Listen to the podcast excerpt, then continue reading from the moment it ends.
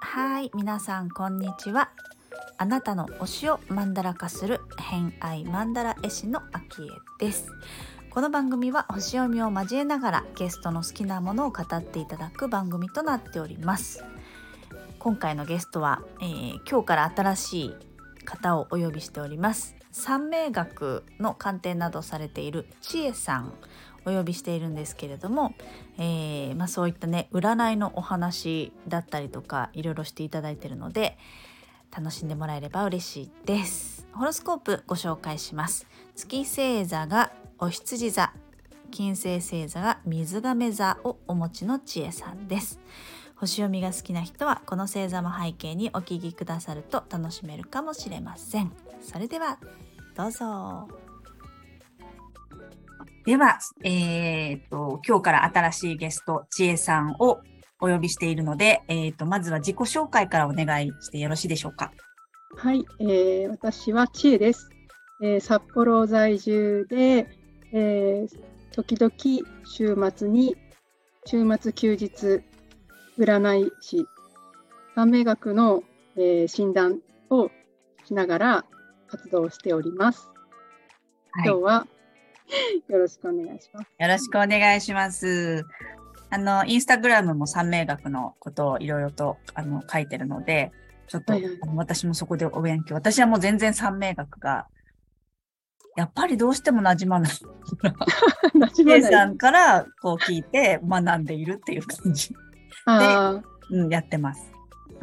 はい。そんなちえさんを今日は、今日から3日間お呼びして、や、あの、お話聞かせていただきたいと思うんですけれども、えっ、ー、と、ち、え、さんは偏愛マンダラホルダーさんなので、偏愛マンダラを持っているので、今、えっ、ー、と、ラジオ配信のサムネイルは偏愛マンダラ、ちえさんの偏愛の、をマンダラ化したものが出てるんですけど、うん今回はまた改めて前にそのマンダラ作った時に聞いた好きなものからどれぐらい ?1 年ぐらい経ったよね。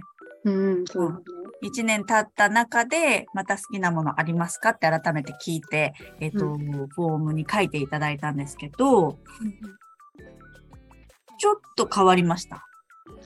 いや、変わったっていうよりは、もともとその、偏愛が薄いと言ったら、ね、薄い人間なので、薄いのに、こう、偏愛マンダラを書いてもらいたいなっっていう要は自分を知りたい欲がすごく強い人間で、うんうん、それでやっぱり特にそのなんだろうこだわりが強くない。でも好きなものを書いてもらいたいってなって圭さんに書いてもらいました。うんうんうん、で、結果こうあやっぱり私愛少ないなっていうのが新たな気づきで。なるほど。そこが新たにわか改めて気づいた改めてねないんだなって思った部分とでもそこをこう掘っていった時にあこれもやっぱり好きだよねあれも好きだよねみたいな、うん、好きっていうものはたくさんあるので、うん、そういったものが1年間で増えた。あーなるほど。じゃあまあ書き出すことによっていろいろとこう違う側面、まあ、改めてそうだったよねって気づいたこともあるし、うん、改めてちょっと広がりも出たりっていうことがあるんですね。そうですね。うん、あでもそうですよね。やってみると、ふわーってしてると、そのまま流れてきますけどね、意識向けると、ぐぐっといろいろ分かったりしますもんね。そうです。うんうん。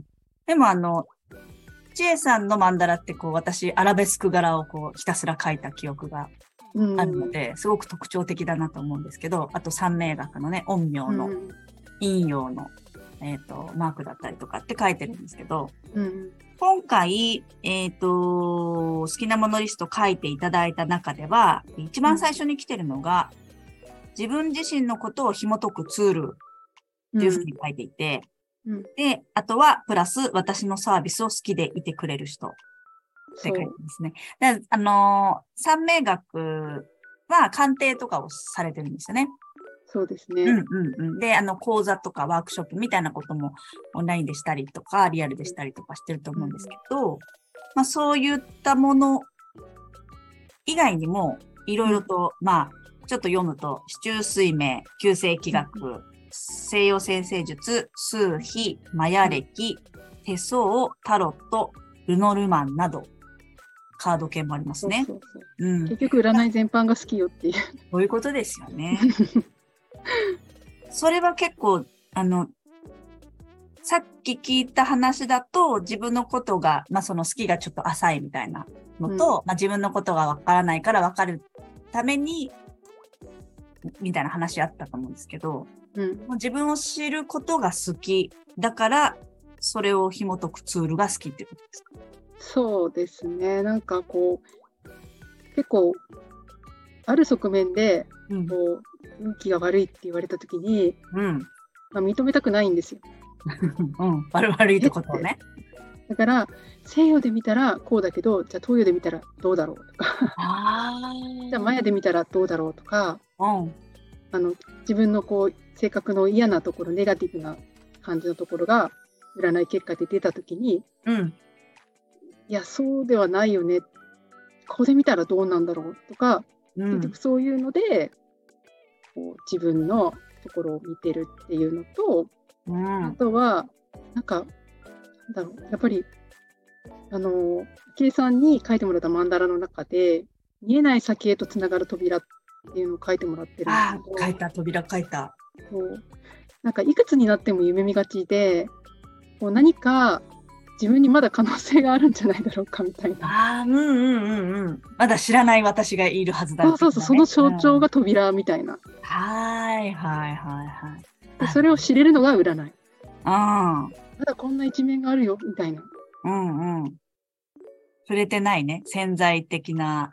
そうなんです。うん、で、新たにこう好きなもの。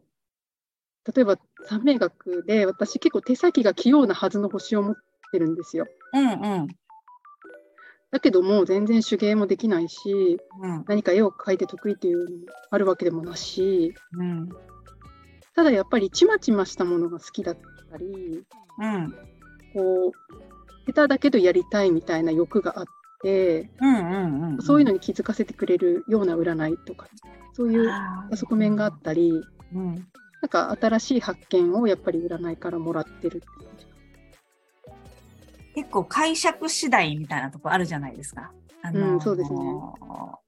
星もこう、勝意的にはこれがあるけど、こういう勝意もあるよ、みたいないろんなこう見方が、視点があって、うん。えー現れてたりとかっていうのがそれぞれ違ったりするんですけど、うん。ルール的には結構近しかったりするんですか？そういう西洋先生術と、えっ、と、まあ、直感的なルノルマンとかカード系ではなく、ルールがある三名学とか、そういったのって、割となんかこうリンクしてたりやっぱりしますよね。どうなんでしょうね。でも、やっぱり、あ、例えば、こう、人から見たアセンダント、第一印象とか、あと MC、うん。あの、その人の人生の目的？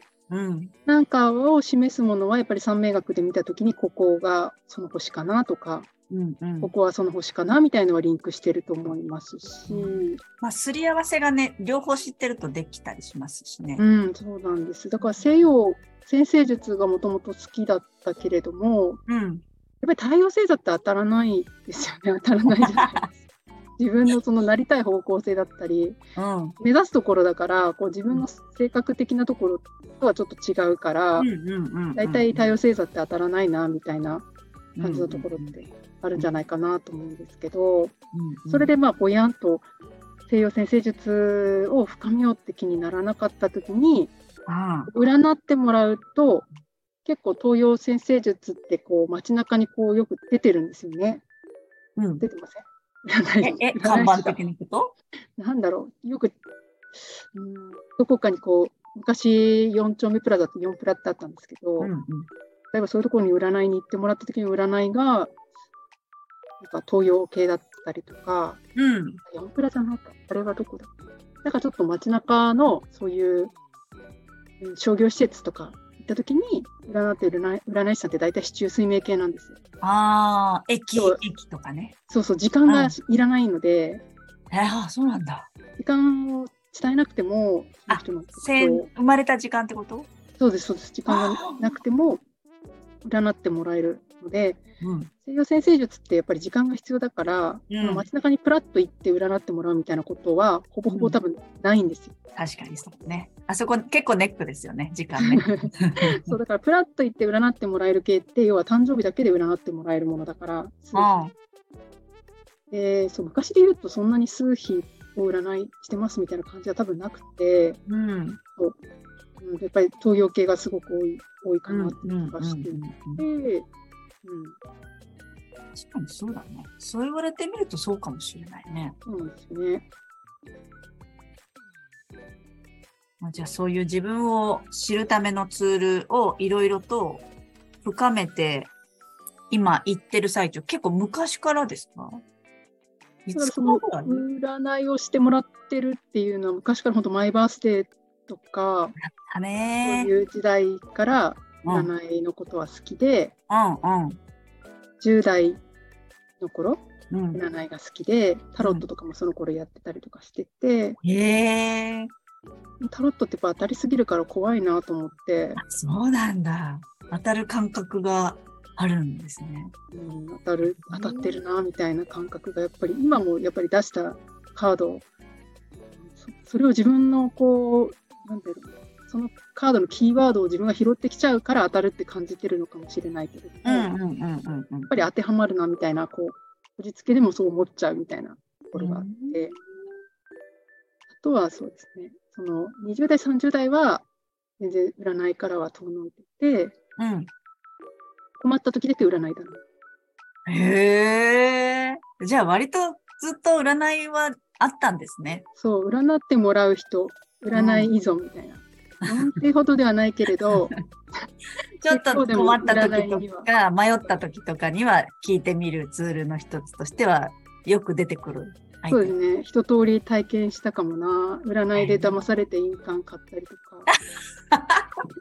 騙されてたったら変ですけど、うん。やっぱり、ね、占いからこう派生して何かを買わせる手法にはまるまあね、じゃないけどビジネス的にあるよねこ。れ買ったらこう良くなります。んうんうん。よくねあのそういう占い雑誌とかもね、載ってたしね、水晶のアクセサリーとかね。あとラピスラズリとかめっちゃ欲しいなと思ったり あれでもちょっと欲しくなっちゃうよね。まあでもそっかそっか。そういうものがね、多分じゃあ昔からそういう自分の中にはちょっとこう存在的には頼りになる存在というか感じだった。うそう。なんか占いの結果をもとに自分で決めるみたい。な。ある時でも思ったんですよ。当たらないなって。うん。やっぱりうん。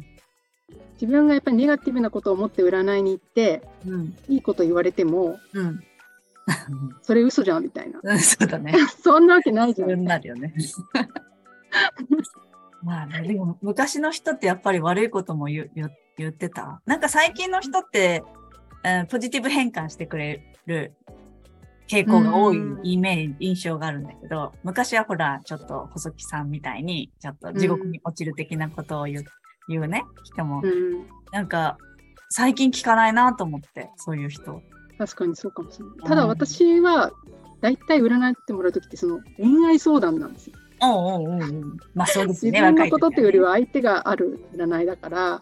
基本しかももう絶対旗から見てそれやめない無理だよみたいな人のことをどうにかしたくて言ってるから、なるほど。え、それアドバイスを求めるの？やっぱりなんどうですか、かっていう、私、例えば彼と付き合いますかっていうんじゃなくて、こんな彼を落とすためにはどうしたらいいですか？みたいなアドバイス？どうしたら振り向いてもらえますか？みたいな。いへえ。一人で行くの？友達と？や、一人ですね。本気、本気度うんがガ。チガチですよ、ガチでも。ねうん。面白い。えー、そうなんだ。どうしたら復縁できますかとか、あそういうもう、サソリですよね。あ。でもまあ、札幌、ま、なんか都会だからできること的なのもあるよ、かもね。ああいうなんか占いの館じゃないけどさ、怖いですよね、本当怨念的で。今なら、今なら思う。いやでもね、本当必死だったんですよね。ね、そうだよね。なるほど、面白いね。そうそう、そんな占いを、その節目に、そんなし四六時中言ってるわけじゃないですけど、そのうまくいかなくなる、ダメになると常に言ってた。うーん。で、そこで、いや、なんか明るい未来がとかみみたいな感じのこと言われてもお絶対ありえないじゃないですか。それも徐々に徐々に分かってき始めて離れてったのかな。そうですね。でもだけど私結婚相手も占いで見つけてる。え、あ、そうなの？そうこの旦那さんならあこの旦那さんというかこの人なら比較的私ストライクゾーンが狭いらしくてへえ。なんかこうやっぱりうまくいくストライクゾーンが狭いタイプなのでうんうん。と占いで言われたんですよ。なのであのこの人は、まあ、まあまあいいなかなかいいですよみたいな。えあ、じゃあ狭い中でこの人はまあまあいいって言われたら、じゃあってなるよね。いやもうあともうこの人伸ばしたら多分ねないんだろうなっていうその適齢期に結婚っていうのはちょっと難しいのかもしれないなっていう直感的にはちょっと感感じたりしてた。そのものすごく好きな人とは多分ダメなんだろうなと思っててへえそうなんだ。ものすごく好きな人だと自分の素が出せないんですよ。ああ、そうなんこう、やっぱりよく見せたくなっちゃう。そうよく見せたい。うんうんうんまあね、恋愛の時はみんなそうじゃない？うん。だけどでもちょっとリラックスやっぱりちょっとなかなか難ありだと思うから、うんうん。そうそうそそれをこううまく一緒にいてくれる人ってそんなにすごく好きな人だったら難しいだろうなって思ってて。ああ。まあね、結婚と恋愛はね、違うとか言うしね。うんうんリラックスで占いで決めてもらった のもあってその占いが東洋系だったっていうのもあああ、なるほどね。もうじゃあ、そこは、あの、疑わず行こうかな、みたいな。あもうそう直感直感みたいな感じっていうか直感っていうのもあるけどうん確かにまあいいんだろうなって悪くないから、うんうんうんうん。好きな人を決める時のこうた一緒に食べる食べる食べる時に不快に思われないかって私すごい言ってて結構食べ物の話出てくるよね、千恵さん。はい食べそう私食べることがものすごく好きだからそうだよね。そ、そうだと思う。方とか、そうそう。なんか、あの、好きなものの中に、うんそんなにないんですよね。でも、よく見てみると、うん美味しい店の発掘、あとは、まあ、パン屋さん巡り、お弁当屋さん、サラメシってなんだっけ？ドラマだっけ？サラメシは NHK の番組でサラリーマンのお昼ご飯。サラリーマンのお昼事情そうだった、そうだった。ある、たまに見たこと。そうだね。クックパッドでお料理するそうかな？その辺が食べ物だけど、その食べ物の、えっ、と、食べるときに気分が悪くならないかどうかみたいなところを気にする人そも、あんまりいないよね。いないですか？まあ、言われてみたら、あれ、あの人のあの仕草嫌だとか、例えばこう、くちゃくちゃ噛むとか、そういうのはあるけど、でも絶対、そこっていう人も条件として出してくる人も少ないような気はする。どうなんだろう？私がそうだからかな。え野球さんどうなんですか？その一緒にいる人その結婚相手に求める条件みたいな。私はね、えっ、と、結婚するときに、する世代、時代の時に、け今の主人と結婚するしないとかそういうんじゃなくて、結婚するならこういう人がいいなって思ったのは、あのね、運がいい人おー、面白いって。いうのは割と強くあったかも。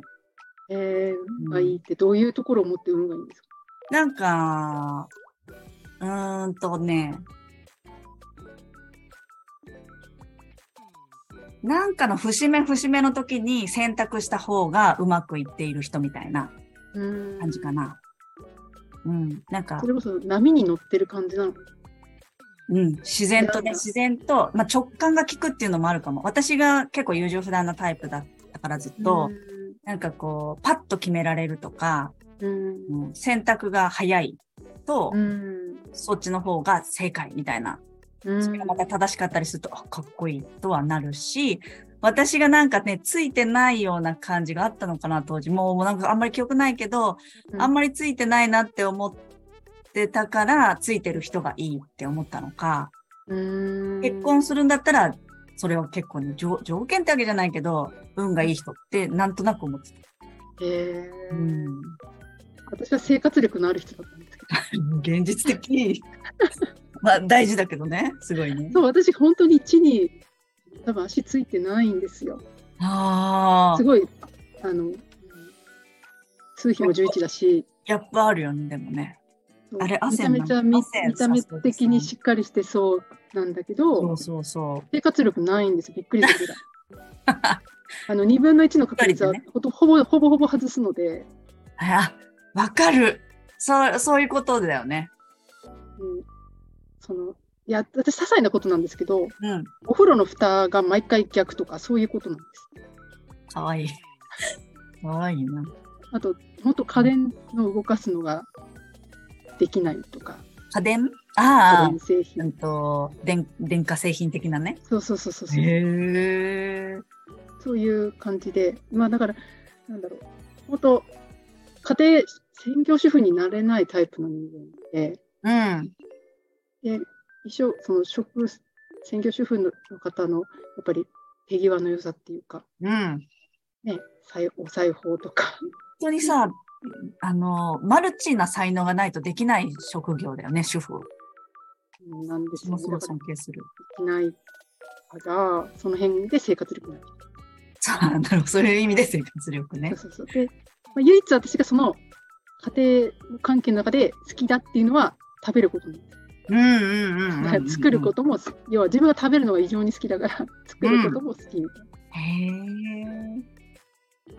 それは相手も食べるのが好きな人がいよかった。あのだから好き嫌いの多くない人が良い。ああ。まあでも今の好き嫌い多いけれど、もごもごしてる。ものすごく好きなものの好みは一緒だから、例えばアボカドがすごく私好きです。まあ嫌いじゃないとか、チーズの量でチーズ好きだとか、うん。その嫌いなものがまあ、なんて言うんでしょうね。